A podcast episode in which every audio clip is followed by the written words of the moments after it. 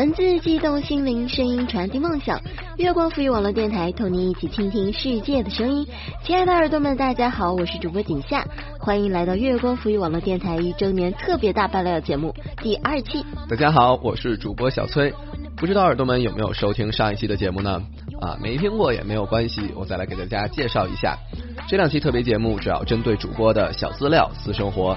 以及内心隐秘的情感进行大爆料，以达到自揭老底、促使粉丝粉转黑、降低市场竞争力、为敌台发展贡献自己一份力的目的。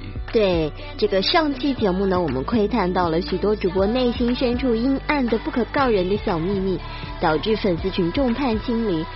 那这期节目我们主打温情风格，准备恶心走抵抗力强大、仍然留在月光的粉丝们，彻底清空粉丝群。没错。不过上期说好这期温柔的基调呢，怎么又逗比起来了？那个什么，我们调整一下心情啊。那这期节目问主播们的第一个问题是：你为什么选择当主播呢？为什么要当主播呀？啊，其实这个问题就小崔来说，有这个想法的萌芽是在初中时候。当时初中有一个语文老师跟我说我的声音很好听，叫我去参加一个朗诵大赛。后来上了高中呢，会渐渐有人跟我说我的声音好听。加上我自己本来也是一个话痨，所以我就觉得主播这个工作很适合我。另外，我也觉得作为主播，然后用自己的声音去给听众分享自己的心情和自己的想法，也是一件特别特别幸福的事情。还有特别有趣的一点是，当你作为一个主播的时候，听众其实只可以听见你的声音，但是看不见你的脸，所以他就会在自己的心中给你安放一个形象。然后这个形象在不同人的心中是不一样的，所以就感觉我可以以各种各样的姿态，然后活在不同人的心中，也是一件特别有意思的事情。说白了，不就是长得丑不敢出来见人呗？啊，亏我还回答的那么认真，要不要补刀补的这么狠？啊，那锦夏为什么要选择当主播呢？哦，其实我觉得跟你的原因差不多啦。长得丑吗？好吧，我不得罪你了。那个什么，其实当主播嘛，其实我是嗯蛮早以前就开始当主播了。那现在重新再重拾这个爱好，主要是我想让自己觉得自己很骄傲，就是给自己一个骄傲的理由。因为我喜欢一件事情，喜欢了这么长的一段时间。然后呢，我也希望我的声音在大家孤单的时候。受伤的时候可以陪着大家，即使只能给予大家一点点的温暖，我也觉得很满足了。嗯，就这点，我作为一个听众的角度来说，感觉还是蛮深的。就是当我心情有时候比较低落或者伤心难过的时候，也会去找我喜欢的女主播的节目听，听到女主播温柔的声音，就会觉得特别的舒服啊，真的能够缓解一部分不好的情绪。我觉得这也是主播存在的意义之一吧。没错，那现在就让我们来看看别的主播的答案吧。嗨，亲爱的耳朵们，大家好，我是主播简溪。呃，选择当主播的原因，记得这个问题是最初简夏提出来的。嗯，其实当初选择做主播，是因为小时候好像比较喜欢语文，就喜欢读课文啊、朗诵啊。然后后来渐渐就喜欢读文章，然后喜欢自己的声音在设备里输出的声音。Hello，大家好，我是鸿雁。关于这个为什么选择当主播，就是一种爱好啊。平时就比较喜欢播音主持，从小就喜欢，打心底里头喜欢，所以我就来到咱们月光浮语了。大家好，我是主播妍妍。嗯，为什么要选择当主播？其实我记得我刚加入电台的时候呢，正好是我感情处于一个低落的时候。嗯，正好呢，我的专业也是学的播音主持。嗯，所以呢，就想把一些生活中的一些情感困惑，或者是一些呃心灵鸡汤的文章啊，分享给大家。Hello，大家好，我是主播佳丽。为什么要选择做主播？我其实我自己也问了自己很久这个问题。在做节目的时候呢，经常会给大家带来正能量，什么坚持梦想啊，什么热爱未来等等。其实，在开导别人的时候，可能自己未必就能做得很好，或许自己的生活也是一塌糊涂。也许呢，录节目时候认真、感性、安静的讲述，更像是说给自己听的，也更能提醒自己去坚持梦想吧。嗯，从小对播音感兴趣啊，同时也是个文学爱好者，喜欢听人朗读一些文章，也喜欢一些美好的声音。到一定年龄的时候，好像总是有人夸赞你声音好听啊什么的。久了呢，也就开始自己尝试读文章。总之，这是一件能让自己开心的事情。如果也正好自己的声音能给别人带来些什么好的东西，不也挺好的吗？Hello，耳朵们，大家好，我是主播小东。首先，我在初中的时候是学校的播音员，然后在上大学后，在舍友的带领下，也就选择当了一个网络的主播。耳朵们好，我是主播肉肉。选择当主播，其实就是很早的时候，小学的时候，其实就是在做主持人。当时那个普话还是扎的一塌糊涂，根本不知道普话是什么。后来就是觉得，嗯，我在这念着，然后你们在听着。然后在晚上呢，有些人跟我说过，他听我念的故事，他会睡不着觉；也有一些人跟我说过，他听我的故事能让他好眠。我觉得有你们在听着，就这应该算是我坚持下去的最大的动力吧。因为很多人都说啊，就是我好喜欢你啊，这样这样之类的，我都会说，我真的真的是动力满满。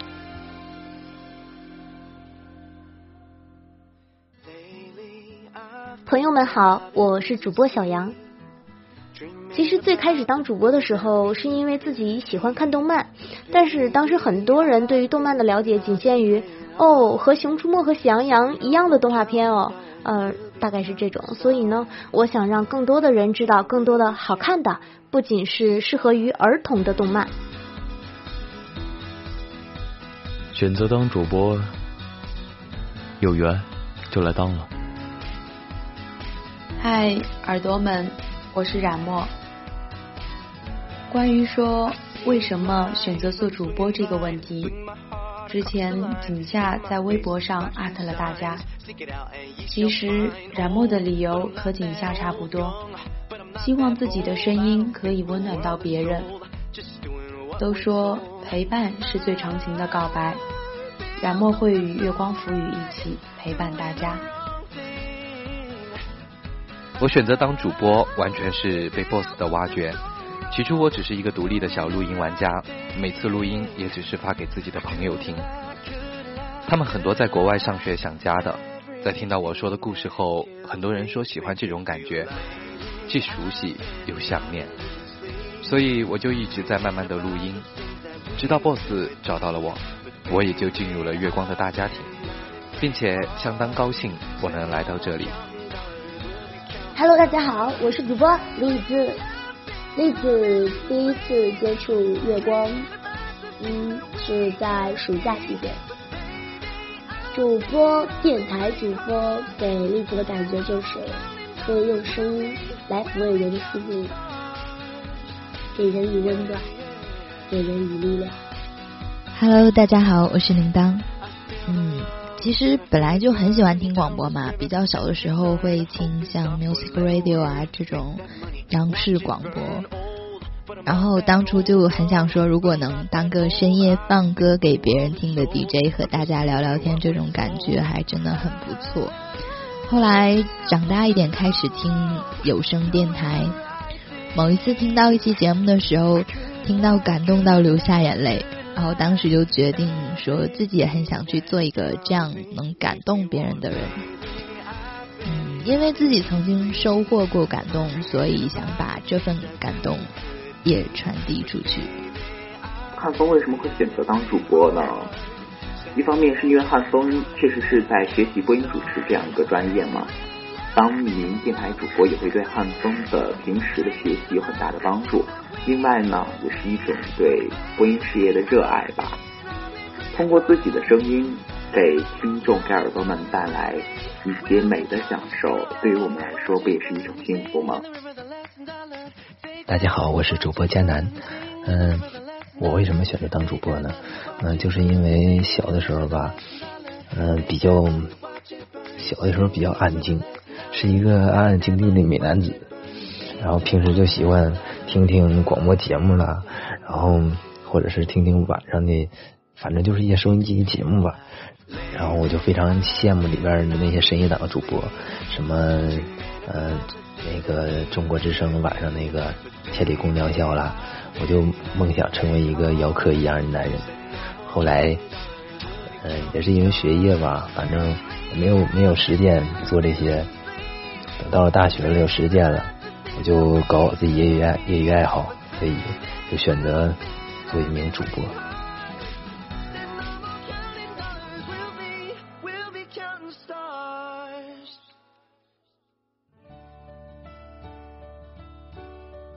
主播们的回答都好感人啊！就瞬间觉得自己的存在真的很有意义啊！真的吗？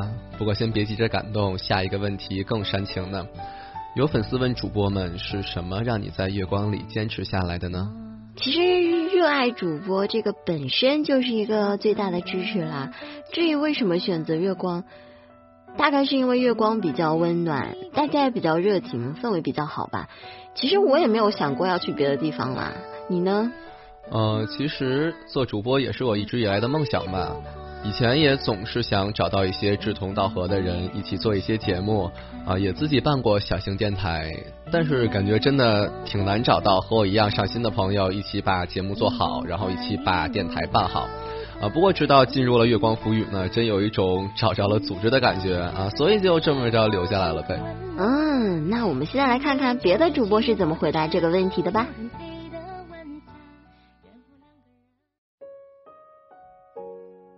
嗯真的是一种责任感和热爱吧，就让在月光里坚持了下来。从来没有想过，没有毅力的自己能够在做某一件事上坚持一年，甚至会更久吧。其实现在在月光坚持下来，不仅是因为热爱啊，更重要的是一种责任吧。因为现在毕竟是台长。然后平时啊都在负责一些咱们台里的事情，所以呢，我觉得还是比较有意义的。一边坚持自己的爱好，另外呢又在自己坚持自己爱好的同时，又去为别的主播去提供这样一个平台去服务，我觉得挺好的。嗯，这个首先我觉得啊，月光是一个。很团结的大家庭，这种团结可能是我长这么大很少有看到过的。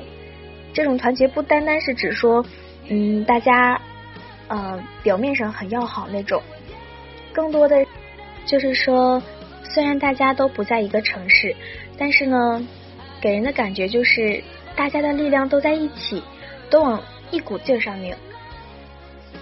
最重要的呢，其实就是。说白了，月光这个大家庭真的有感染到我，我想和这个大家庭一起去奋斗。肯定是月光家族啊，因为那群逗逼但是无限欢乐的主播和管理们，更重要的是有了亲爱的耳朵们，而且是专属于月光的耳朵们，有你们陪伴着，我们一定会一直走下去。我记得当时第一次节目上平台推荐，第一次做专题的时候，我当时特别激动，因为就看到那个打开首页就是你的节目的话，那个播放量和点击数就会不断不断的上去。其实当时是特别开心的，从来都没有想过有一天我的声音会被那么多人一起听，那一刻的感动，我想是我这一辈子都无法忘记的。这当然和月光的氛围息息相关呀。月光里各个部门的人都是非常友好的，也有不少可爱的人。整体环境让你舒服了，就不会轻易产生离开的念头呀。但是很关键的一点，那就是来自听友的反馈。有人喜欢你的节目，自然就是你继续做下去的最大动力哦。其实我觉得网络电台我第一次就是在月光做的，应该也算是进入的，其实说就是算是比较早的一批主播。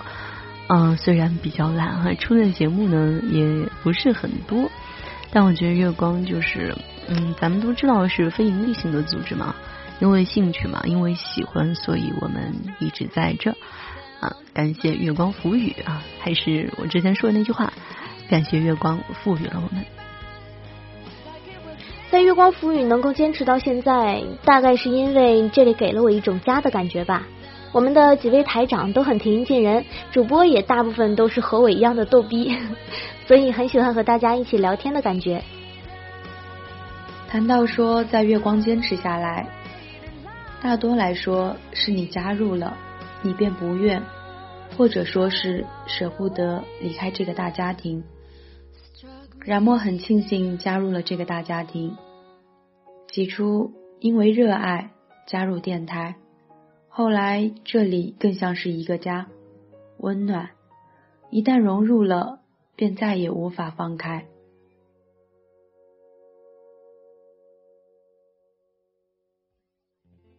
因为当你融入到月光这个大家庭里的时候，你就会觉得身边有一群特别欢快的人，跟他们相处是一件很欢乐的事情，而且你在做着。自己喜欢的事，嗯，就自然而然的坚持下来了。因为有温暖的人做喜欢的事，这听起来就特别不错呀。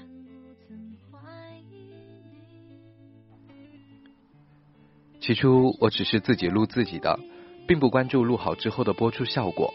但在进入月光之后，我知道节目是面向公众，并且大量传播的。因此，就更在意小耳朵们听后的效果和反应，也因此更注重节目的整体效果。毕竟要对自己的节目负责嘛。那我对月光和对录音的热爱，也完全来自于小耳朵们的热情收听和月光大家庭的温暖。希望自己能不断给耳朵们带来上乘的节目，以及陪月光一起发展。因为热爱，因为这里是月光。其实呢，在月光能够坚持下来，也并不仅仅是凭借着一份对播音的热爱，更多的还是和耳朵们的那种互动时，大家的那种纯真吧。然后能感受到一种和大家交流时，大家也很快乐，让我们也很开心。那么一种感觉就推动着我们不断的坚持了。其实我觉得最最主要的原因，就是让我在月光坚持下来，就是哎每天看 BOSS。那么努力去争取这种这些活动那些活动的，我总感觉 BOSS 确实挺辛苦的，然后也挺厉害的，我非常崇拜他。就是上一次最开始那一次在 YY 直播的时候，啊，咱们简析对对 BOSS 说那一段话吧，感觉不仅可能不仅打动了我，也打动了很多粉丝和主播。我们作为主播得对得起那 BOSS 的这些付出。所以我不管有什么原因吧，都都要在月光坚持下来。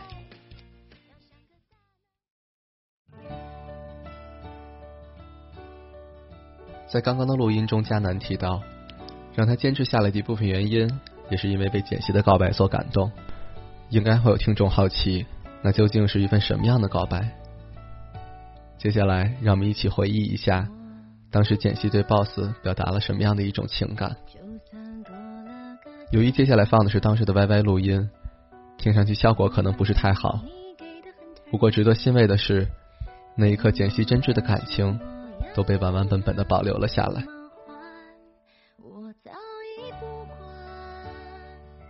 代表成啊不，应该代表月光赋予网络电台全体成员跟 BOSS 告白，跟男神告白，跟顾荒告白，还有我们的翠花姐姐，对不对？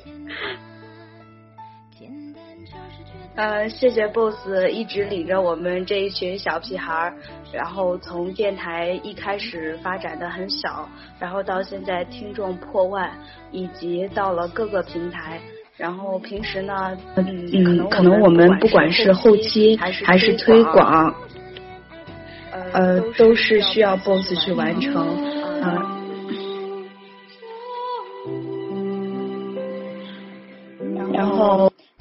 Boss 确实很辛苦，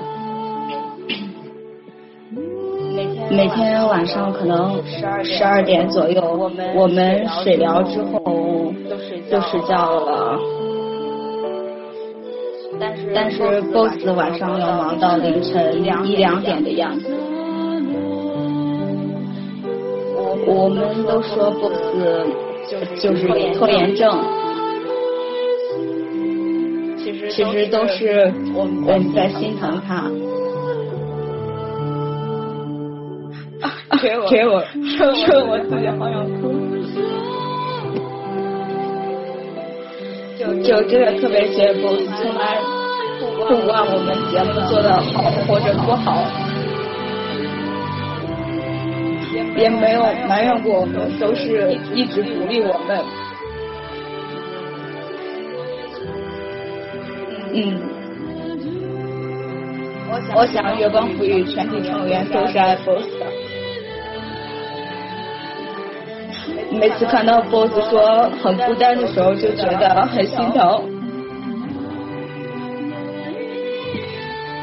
boss，其实你一直不孤单，我们所有人都在你身边，我们会一直在。月光赋予网络电台也会越来越发展的很好，以后我们会慢慢的独立起来。我知道你就像带孩子一样带着我们，也希望我们。可以早一天独立，所以总是催促我们抓紧时间学后期，然后想让我们每个人都能够撑起一片天吧。所以，boss，我们都是爱你的。今天的第一个告白送给你，代表全体电台成员，我们爱你。一直都在。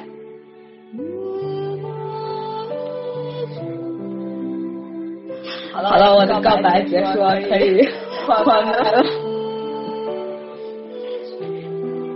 其实，当每天我们睁开双眼的时候，呃，我们的 boss 可能已经在车上，可能他已经在工作了。在每天非常辛苦的工作当中呢，他还一直惦记着我们的电台。他自他自己也有说到，就是在呃我们电台成立的成立至今，他都没有睡过午觉，每天都是两三点的样子呃才开始睡觉。其实每次我们收到的嗯都是 boss 的鼓励和支持，我们才能让我们这这么一群年轻人能够坚持自己的梦想，热衷于这样一份事业。其实月光更多的是我们的青春，是我们共同的梦想、共同的回忆。希望我们以后呢，能够紧紧的跟随我们 BOSS 的步伐，大家还是好好的在一起，好好的工作，好好的把我们的月光做得越来越好。BOSS，我们爱你。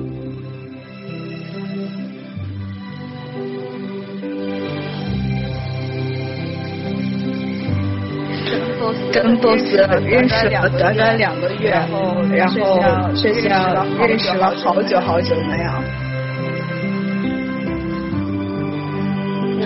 我们从来可能我们自己有事的时候就跟 boss 请假，然后 boss 然后 boss 从来都不会说什么，我们的策划案节目搞砸了。都是都是 boss 去收拾烂摊子，也从来没有抱怨过。到到现在为止，boss 没有给自己最起码在电台上没有放过一个假期。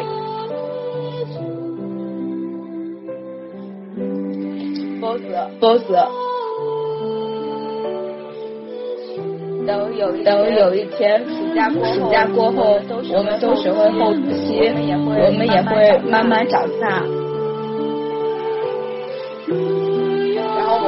然后我们会给你个放一个长假。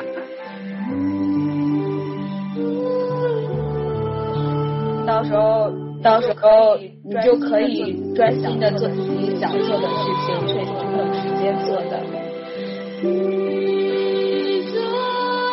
然后，然后我们就可以独立的把电台承担承担起来。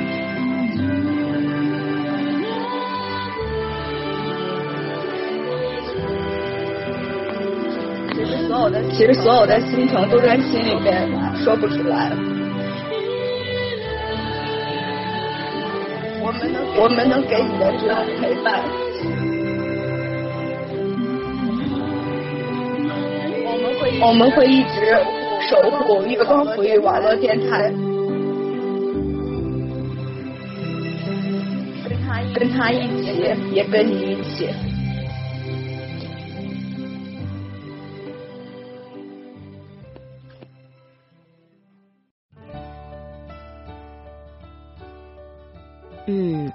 感人的录音，我相信不论是谁收到这样一份告白都会很感动，而且我相信，当你知道有一个人在默默的支持你的时候，你心里一定是骄傲的、感恩的、幸福的，就像我们所有的主播一样，我们都很幸运有大家的陪伴。没错，在这里我们也代表月光所有台前幕后的工作人员，谢谢大家的支持，有你们的支持，我们真的很幸福。是的，谢谢大家。那在这里呢，我们也很想分享一下粉丝们和管理们又是因为什么而留在月光的呢？管理的雪瑶是这么说的，他说第一次听到电台很是偶然，看到简介就忍不住想吐槽，这到底是什么样的一个电台，居然敢自称是公益电台？所有的主播真的不给钱吗？全凭对声音的热爱吗？但是到后来，从一名听友变成了管理，终于在月光里懂得了这种热爱。我们的凉风说，第一次听到月光，不记得是什么节目了，但是听完他在被窝里哭了好久，觉得说的都是自己。月光陪他从脆弱到成熟。冰墨烟说，第一次听电台是易安的《天涯海角各自安》，感觉特别震惊，原来我们电台也可以出这么棒的节目。还有我们的夏夏和雨墨也给我们发来了他们对月光的热爱。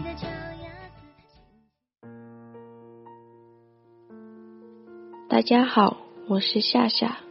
虽然我加入月光这个大家庭的时间不是很长，大概是在一四年的最后一天，但是我却有两个比较幸运的事情。第一个比较幸运的事情是能够认识听友群的各位。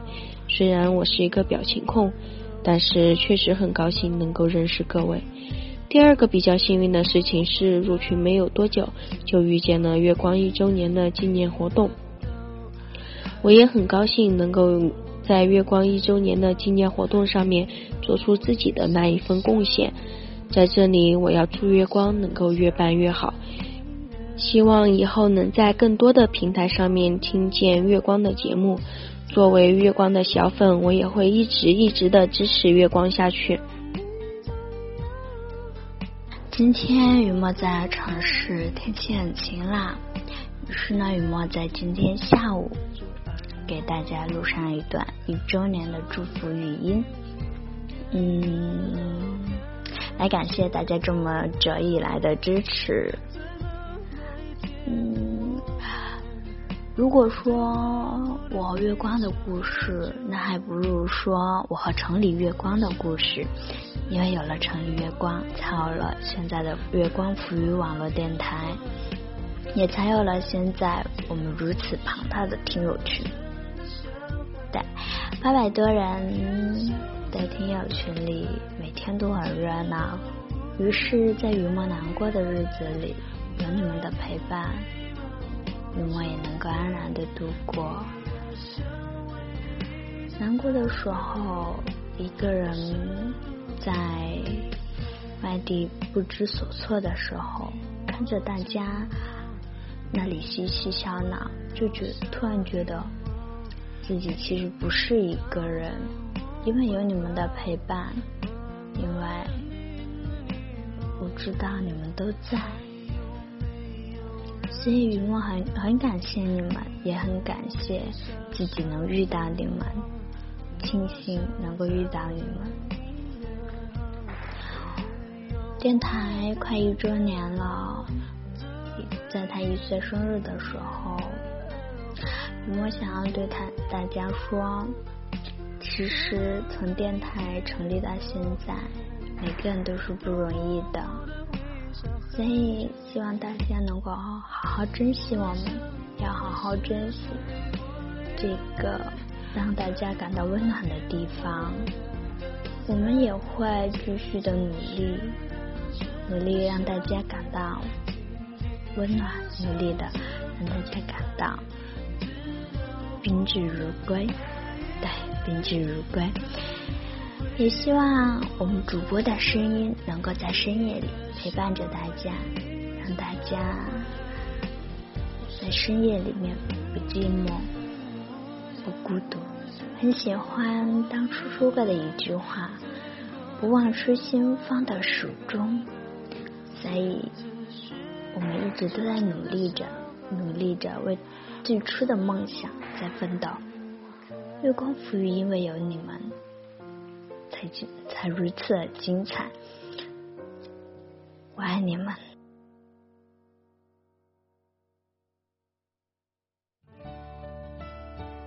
是的，谢谢大家一直这么的支持着我们。我相信这份感动，在我们多年后回想起来，仍会心里暖暖的。我也想代表粉丝问一下我们的主播们，在电台的这段时间里，有没有什么事情让你至今仍然记忆犹新，或是很感动的呢？啊，这种事情当然会有了。嗯，虽然说我以前一直比较喜欢播音，但是也没有经过比较系统的训练，在这个发音呀、朗读啊这些方面都比较业余。然后最近一段时间呢，锦夏姐姐就会抽出时间来给我歪歪指导一下，啊，教我一些发音技巧。有时候我们俩一聊，一个晚上就过去了。啊，虽然说跟你这么做节目说出来有点奇怪，但真的还是蛮感动的。好吧，这到底是谁暗恋谁呀？没想到真相这么快就揭晓了。你好意思吗？我这么动情的告白就这么被你毁了。嗯，不过其实吧，有些事情、有些话，大家平时也都不好意思去说，不好意思去表达。正好趁着月光一周年的生日呢，我们来一起听一听主播们对月光赋予的感情吧。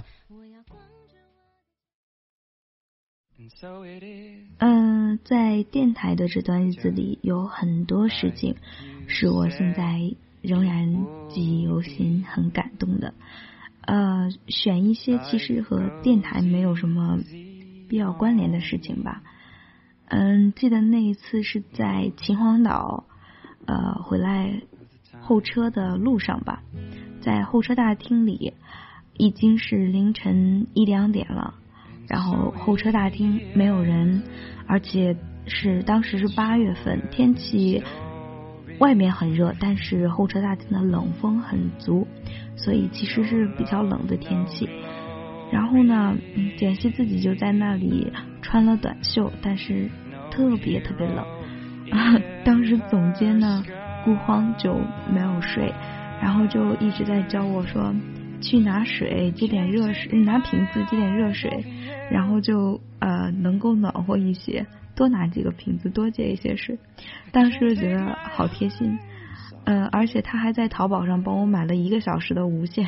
虽然我说不用了，但是最后 boss 还是帮忙买了，然后一直陪我到凌晨三点左右。那是我觉得我到现在为止还印象特别深的日子。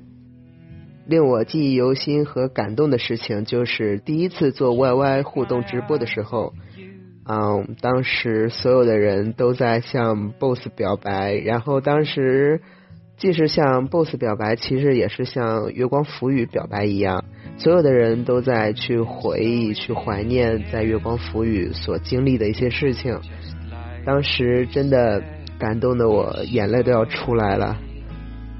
大家可以具体的去查找我们之前 YY 互动直播的节目，在荔枝和天天动听里头都有更新的。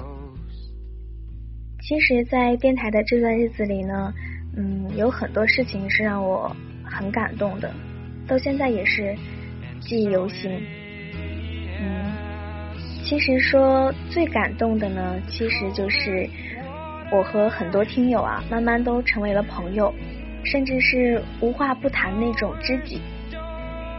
至于在电台中最感动的是，我记得刚来到电台的时候。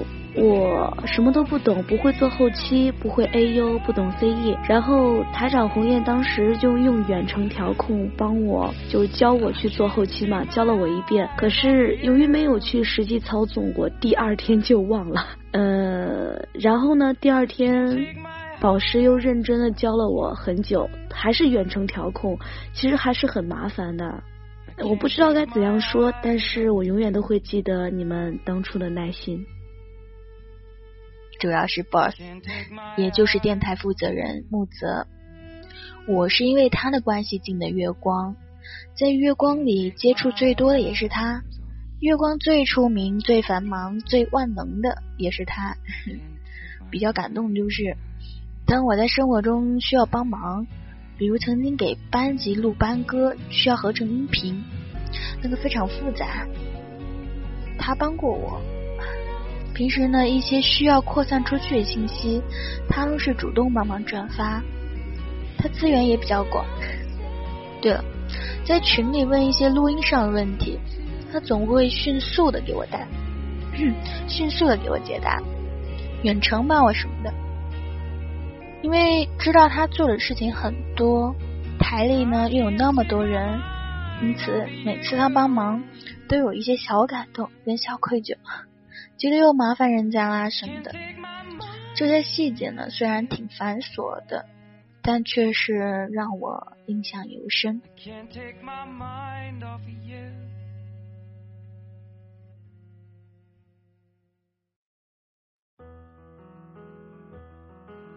在嗯记忆犹新的事情啊，我觉得就是我。就是我每次做节目的时候，每次找那个背景音乐都很头疼。就是以前的话，嗯，顾荒他会给我做后期，就不会出现到这样的问题。所以我遇到这样的问题的话，我会去问他。就有一次我是录，我不记得是录哪篇文章了，他我就去问他，我说我要那种悲伤一点的、抒情一点的，就是那种音乐。然后我就发到他的 QQ 上，然后他给我回了四个字，他说在公车上啊。然后我说啊。这首歌的名字好奇怪啊！然后我就马上去搜了这首歌，他然后然后我当时我整个人都惊呆了，你们知道吗？就是我说哎，不对呀，怎么怎么怎么会是这样的呢？然后嗯，后来我发现真的是 too young too simple 了，真的。嗯，然后非常感动的事情就是就是也也是之前的那个事儿。然后过了很久之后呢，他那个国皇又来问我，他说你找到音乐了吗？我说找到了，节目都发了。然后他就给我们主播就整理了一个那个云盘嘛，就整理了音乐。哦，我当时觉得天呐，好细心呐！而且而且我们就是每次就是没有录音的时候，那个我们 boss boss 催音的方式也特别特别的温柔，对比我温柔很多，真的比我温柔很多。冉墨加入电台也有半年了，记忆犹新的是台长简溪对宝石在 YY 直播上说了一段话，到了最后哭着断断续续才说完。在月光，大家都感恩也心疼宝石的辛苦，而简溪的那段话更是让我们深深的震撼。月光是一个大家庭，因为这里的每一个人让我更爱月光。至于汉风最记忆犹新的事儿嘛，也就是我的第一期节目。其实我真的很佩服宝子，他是凭借着什么样的一种精神，能够把我留下来的？我听完那期节目之后，我真的不敢相信，我都不好意思再往下听了。然后那些能把这期节目听完的耳朵们，你们也是大神。嗯，其实有很多个记忆犹新的片段，比如说刚来的时候，心里其实还挺忐忑的。但是群里的接待啊都很热心，台长和导师也给了很大的鼓励。又比如说第一次听到自己的节目，第一次听到有人说喜欢我的声音，都还挺让人激动的。那最心有所感的应该是在跨年夜的那期节目，我记得很清楚。晚上寝室已经熄灯了嘛，但是还是特别的期待，然后这种流量很卡的听完了那期节目，嗯，一遍没有听够，又来来回回的听了几次，一直听到睡着。每个人讲的话我都有好好的听，那个时候真的觉得大家都是这么这么单纯的爱着这里，希望他变得越来越好。每一个人真的是很不容易。这种感觉太棒了！我希望时光可以就永远永远的停在那里，停留在那一刻。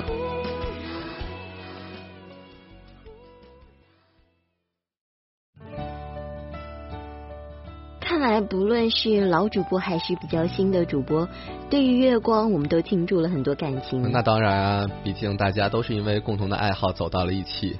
在这方面也是比较容易产生共鸣的吧？没错，这也是我们爱月光的原因。那一周年有粉丝要求迦南主播唱歌，所以在节目的最后送上迦南主播演奏的萨克斯。嗯，好的。随着迦南的萨克斯，节目也要结束了。如果你对我们的节目有什么想法和意见，都可以通过我们的官方微博“月光浮语网络电台”来告诉我们。耳朵们再见，耳朵们再见。